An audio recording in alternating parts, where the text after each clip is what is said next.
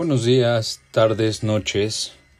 A la hora que sea que nos escuches, apreciable y siempre bien ponderable amante cultural, el día de hoy quiero presentarme con ustedes. Mi nombre es Felipe Méndez Ruiz. Actualmente me encuentro estudiando la carrera de Derecho en la Universidad de las Américas Puebla.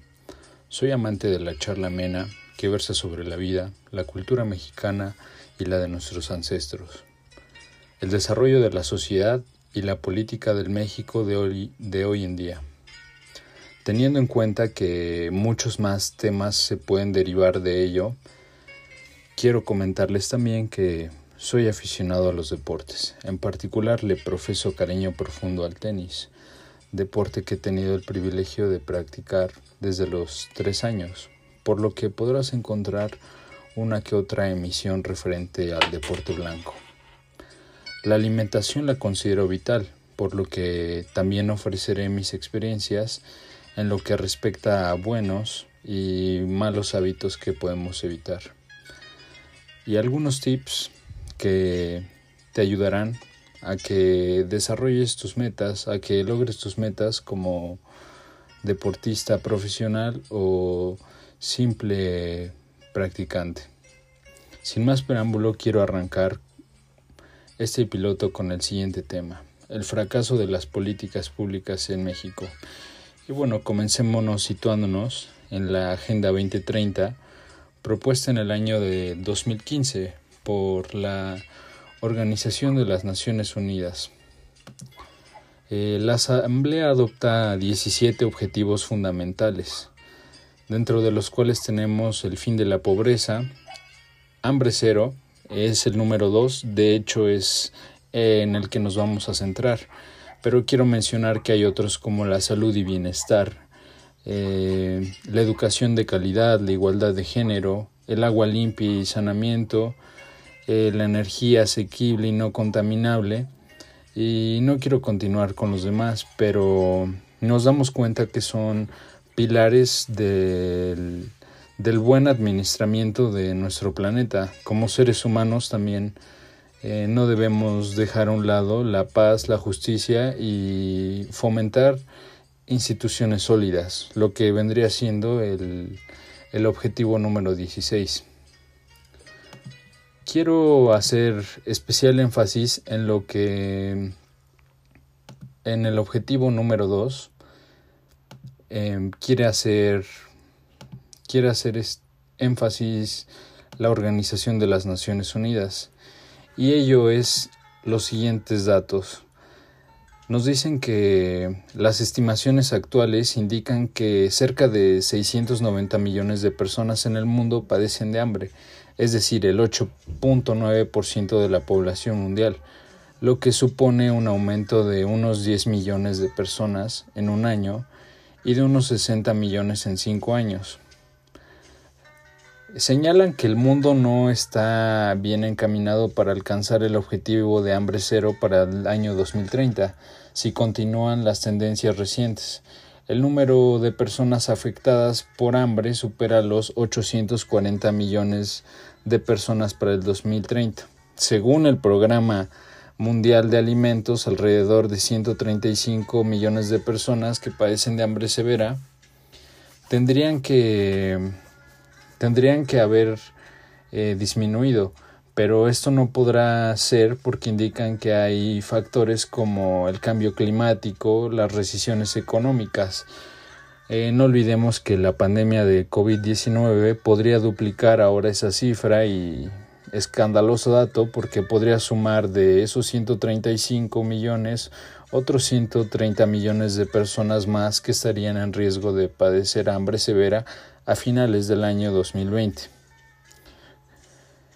Eh, lo que nos deja con más de 250 millones de personas que podrían encontrarse al borde de la hambruna.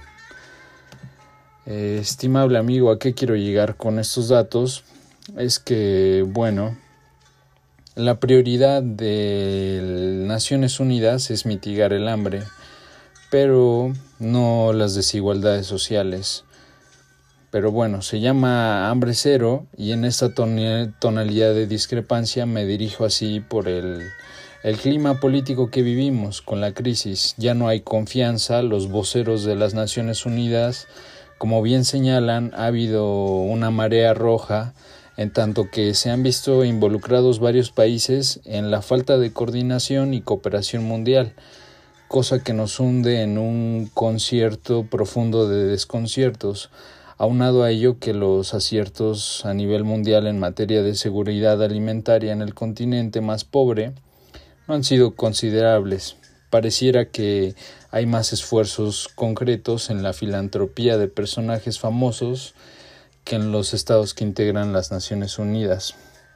Señalo estas estadísticas únicamente como preámbulo para lo que será nuestro, nuestro tema, el fracaso de las políticas públicas en México. Y por ello me quiero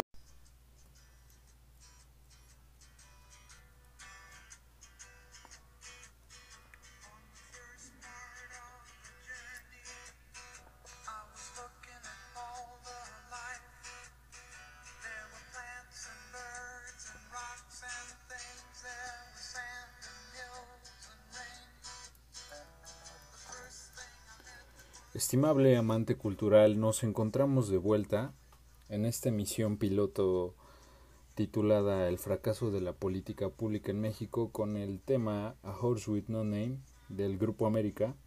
Anteriormente sintonizamos de los indios trabajaras María Elena.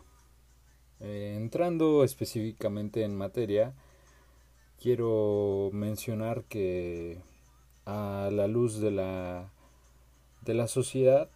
Actualmente todos estamos expectantes ante el contexto que podría tomar la política y la economía debido a la situación de la contingencia mm, COVID-19 en el presente año 2020.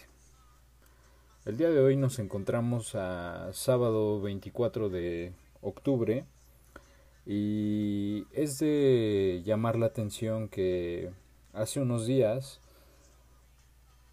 el gobierno del actual presidente Andrés Manuel López Obrador eh, firmó un no no fue un decreto una, una iniciativa inició, inició el proceso para eliminar 108 fideicomisos entre los cuales se encontraba cultura eh, se encontraba deportes entre otros eh, con ello a qué vamos. Es que si el problema de las políticas públicas ya era grave en México porque no eran bien dirigidas al problema específico, no eran bien delimitadas, o no había los suficientes recursos para llevarlas a cabo, ahora con la eliminación de estos fideicomisos, eh, la sociedad se encuentra expectante y en una en una cierta incertidumbre de qué es lo que se hará con esos recursos. Muchos repuntan a que con estos recursos se iniciará la nueva campaña política del partido que actualmente se encuentra en el poder o si bien estos recursos se eh, distribuirán. Sin embargo, la crítica que su servidor quiere hacer acerca de del fracaso de las políticas públicas en México es simplemente no ni el ni los recursos ni la delimitación social que serían problemas técnicos que hay que tomar en cuenta severamente. Sin embargo, en un país como México, con las condiciones de de pobreza, de desigualdad de clases sociales, económicas, en un país donde existen existe mucha juventud, eh, nos encontramos una, en una sociedad con mucha diversidad de, de jóvenes, em, gente mayor, con mayoría de edad y gente adulta nos encontramos en que esta situación es diversa, pero predominan los jóvenes. Y esto es grave de señalar, puesto que eh, para los deportistas tenemos un, un apoyo pobre, bajo para, para que se desarrollen en sus diversas disciplinas. Mm, sin embargo, siento que el enfoque que se debe dar estrictamente a una política pública debe ser abarcar el mayor número de sectores sociales posibles. Menciono este ejemplo de los deportistas porque este ejemplo ya es algo eh, muy muy certero. Tenemos que ver a la sociedad como analizar, eres clase alta, eres clase media, eres clase baja. Vamos a puntualizar que los que tienen acceso a practicar el fútbol es la clase media.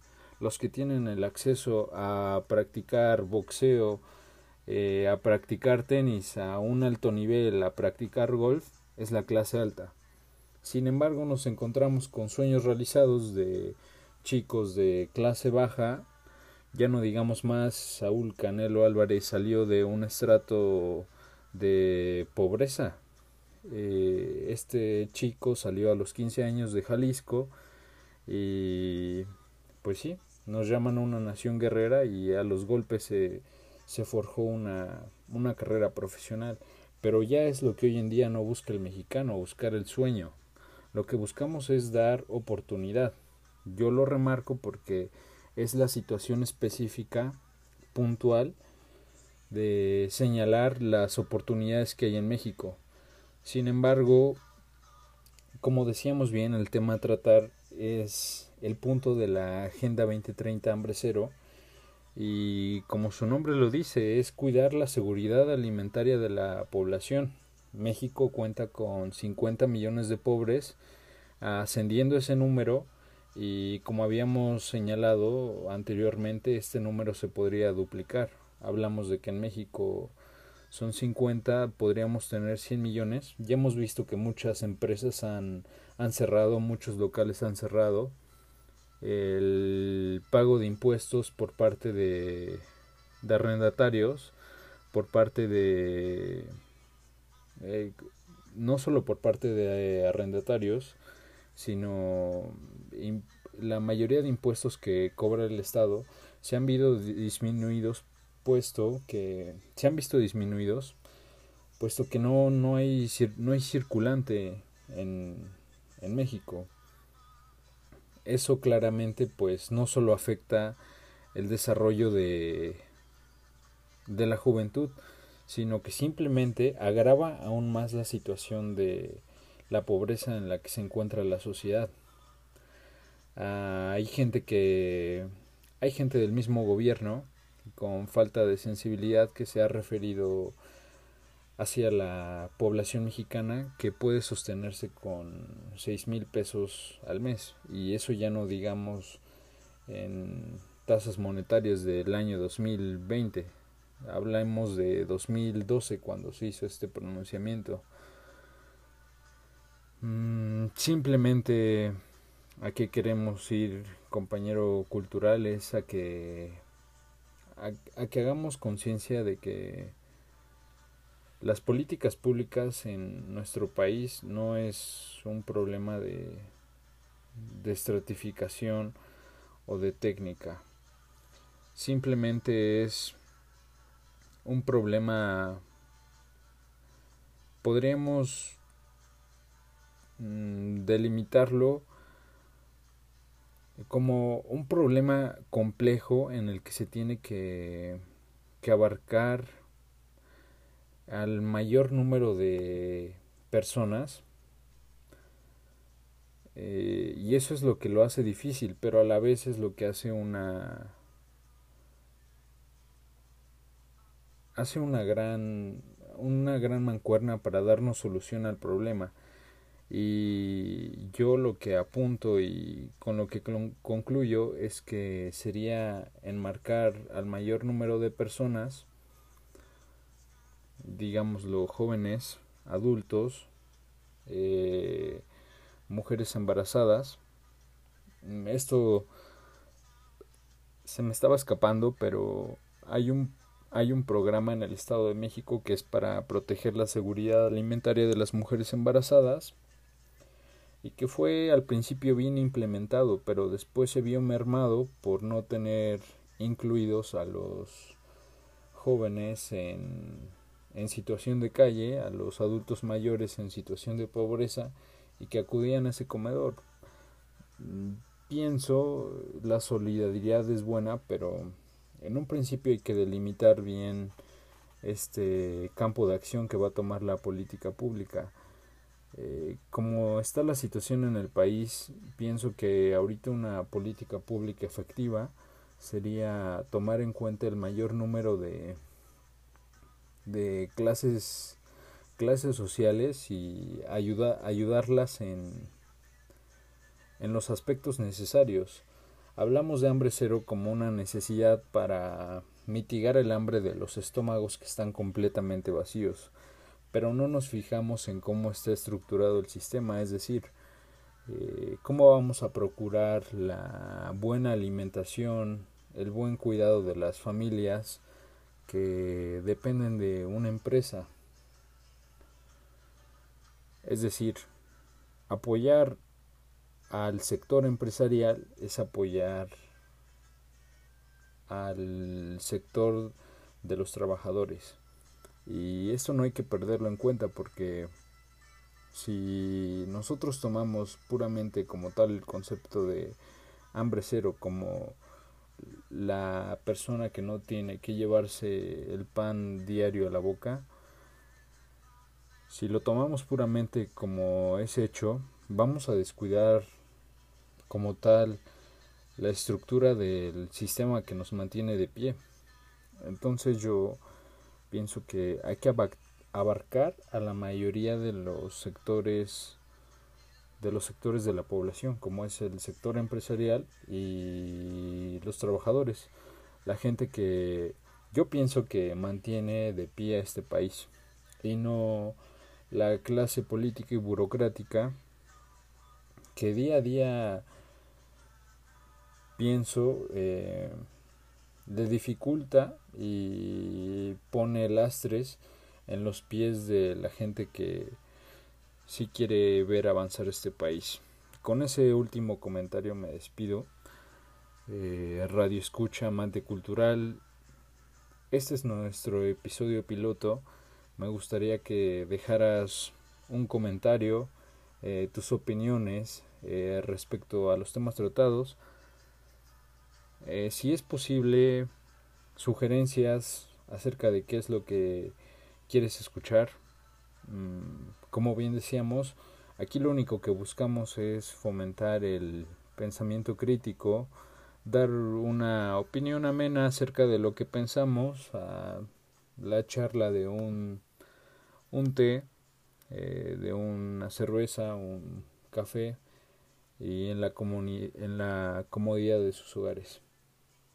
Sin más ni menos, me despido y este fue un pensamiento de su compañero y amigo Felipe Méndez Ruiz. Continúa teniendo buen día. Saludos.